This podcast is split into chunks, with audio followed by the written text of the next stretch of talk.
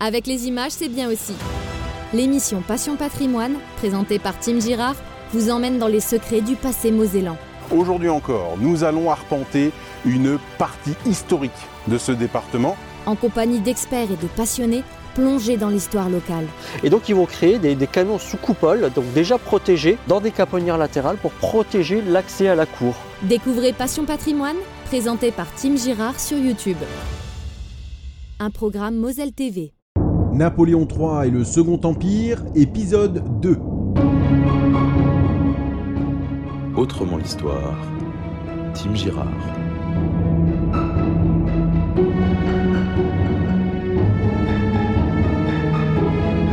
Dans le premier épisode de cette série spéciale consacrée à Napoléon III et au Second Empire, nous avons vu que ce neveu de Napoléon Ier a déjà vécu pas mal de choses. Capitaine d'artillerie dans l'armée suisse, il participe à la guerre d'unification italienne, puis il tente deux fois de renverser le régime en place en France, deux tentatives qui se soldent par un échec avant d'être enfermé à la forteresse de Ham, où il écrit son deuxième ouvrage, De l'extinction du paupérisme. Puis élu dans quatre départements sur un programme de gauche après l'abdication du roi des Français Louis-Philippe, il renonce finalement à son mandat devant la méfiance et la colère des républicains et des monarchistes qui s'inquiètent de son retour au pays, qui plus est dans les arcanes du pouvoir. Et en terminant le premier podcast, je vous disais qu'il avait bien fait de renoncer à ce mandat, car ce faisant, il restait à l'écart d'un gouvernement qui allait être tenu pour responsable des tueries sanglantes des journées de juin 1848, orchestrées par le général Cavaignac. Autrement l'histoire, Tim Girard.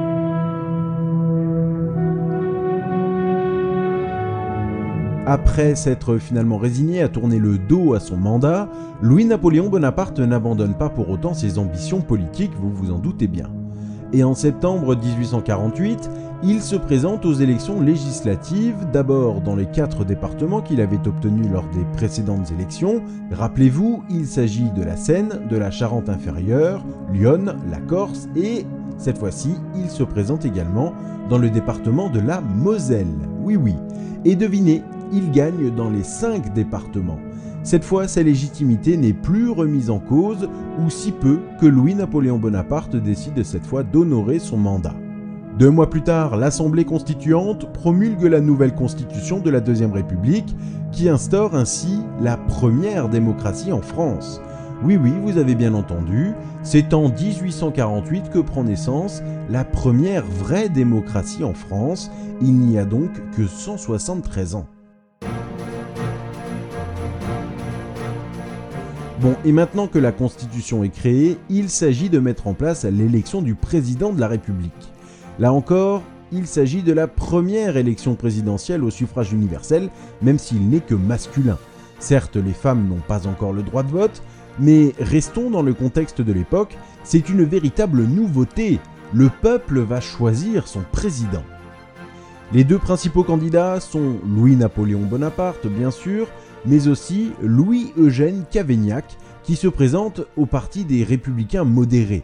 Vous avez bien reconnu ce nom, Cavaignac, celui qui fit tirer sur la foule lors des événements de juin avec le sang de milliers de morts sur les mains.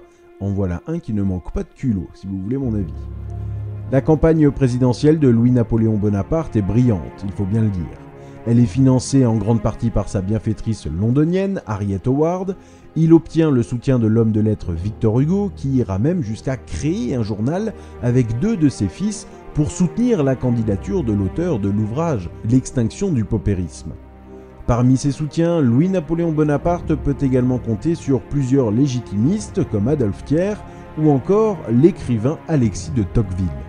Mais gare aux apparences, nombre de ses soutiens considèrent que Louis-Napoléon n'est qu'un vulgaire pantin.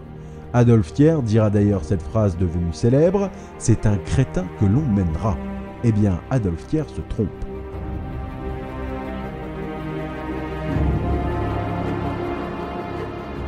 Le 10 décembre 1848, à 40 ans, Louis-Napoléon Bonaparte, l'auteur malheureux de deux coups d'État ratés, est élu président de la République française par le peuple pour un mandat de 4 ans avec près de 75% des votes, une consécration. Le bourreau du mois de juin, Cavaignac, n'emporte lui que 19% des suffrages. Et après avoir prêté serment sur la Constitution, le nouveau président prend ses quartiers au palais de l'Élysée. Alors maintenant, une question se pose. Quelle femme va avoir le rôle de première dame? Harriet Howard, londonienne, ne peut pas remplir cette charge. Alors en attendant de trouver une femme, c'est la princesse Mathilde, cousine du président, qui va remplir cette charge. Et dès le début, le président va imposer son style. Il n'oublie pas sa filiation impériale, et donc il se part d'un uniforme de général en chef de la garde nationale. Il porte le bicorne à plumes, le grand cordon, mais aussi la Légion d'honneur, distinction créée par son aïeul Napoléon Bonaparte en 1802. Pour diriger le gouvernement, c'est Odilon Barrot qui est choisi. Bon, et maintenant qu'il est à la tête du pays, il va falloir que le président Bonaparte s'occupe des problèmes du pays. Et ils sont nombreux. La situation politique est encore très instable à cette époque. Et dans les couloirs de l'Assemblée, des rumeurs de coup d'État se font entendre. Arrive le temps de nouvelles élections législatives, et oui, tout va très vite et se répète en effet. Une large majorité des membres de l'ordre emporte les élections, un groupe qui soutient le président Bonaparte.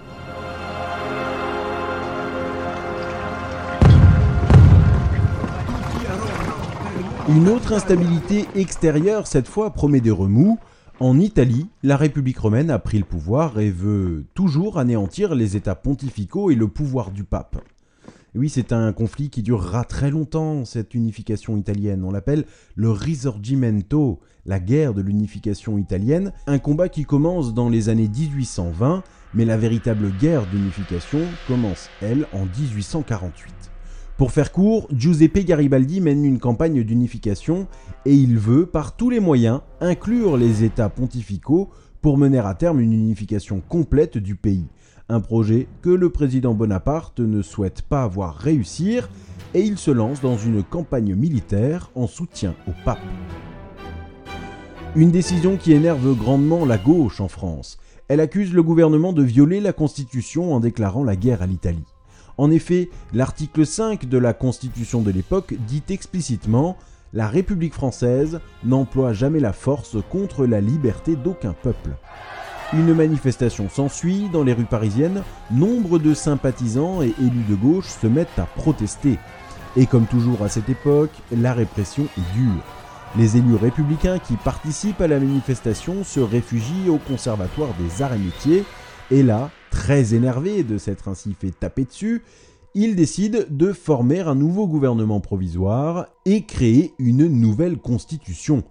Bref, ils ont bien dans l'idée de fomenter un coup d'État. Et ça, Louis-Napoléon ne peut l'admettre évidemment.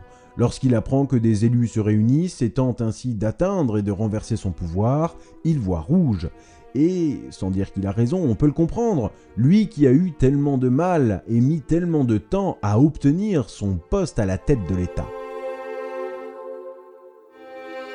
L'armée, sous les ordres du général Changarnier, va alors mettre un terme à cette tentative et il n'ira pas avec le dos de la cuillère.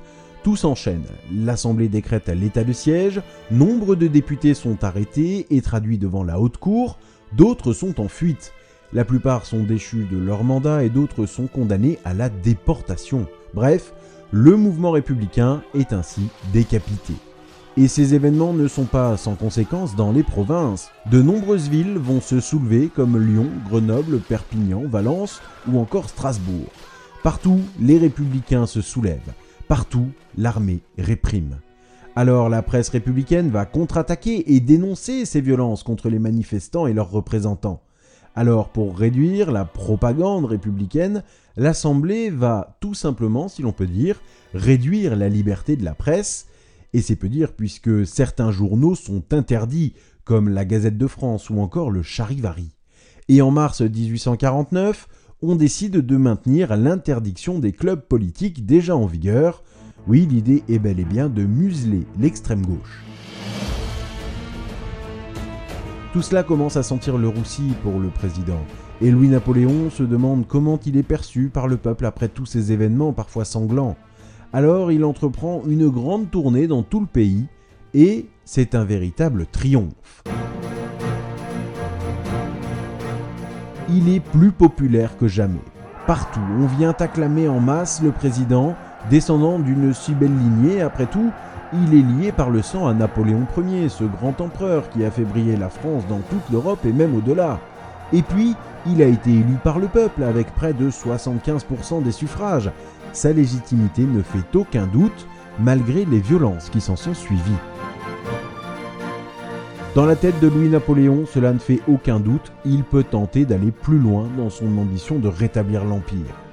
On peut bien penser qu'il n'a jamais oublié ses idées impériales pour la France. Or, il n'est pour le moment élu que pour un mandat de 4 ans, une période qu'il trouve bien trop courte.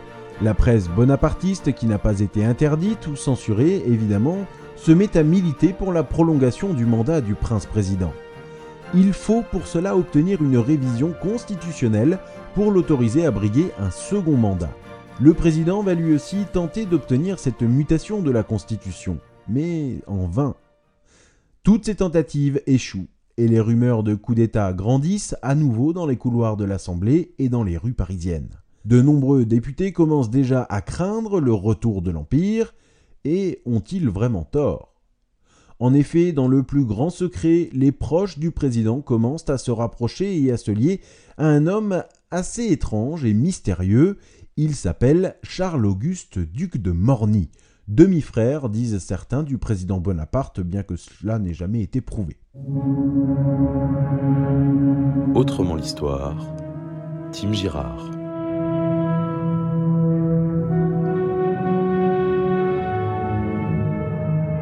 Louis-Napoléon Bonaparte en fait son homme de confiance. Les rendez-vous discrets, pour ne pas dire secrets, ont lieu de plus en plus souvent entre les deux hommes. Le duc de Morny est un homme très influent et très habile en politique qui a l'art de la formule et du calcul et d'un tempérament toujours apaisé. Sans doute Louis-Napoléon voit-il en lui son Talleyrand, cet homme conseiller obscur et habile de Napoléon Ier. Toujours est-il que les projets dont parle le président et son homme de confiance ressemblent à s'y méprendre à un projet de coup d'État. Un coup d'État diantre. Finalement, les rumeurs disaient vrai.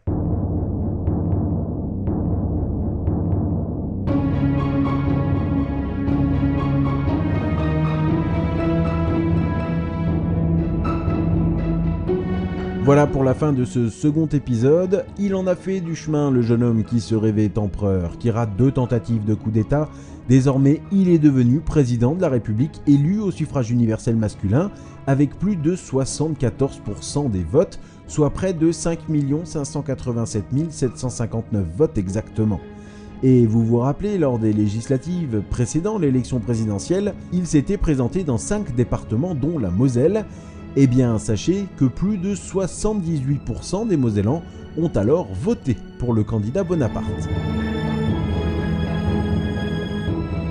La suite dans le prochain épisode, jusqu'où ira donc ce Louis-Napoléon Bonaparte? Et surtout quelle transformation va-t-il insuffler et porter pour la France?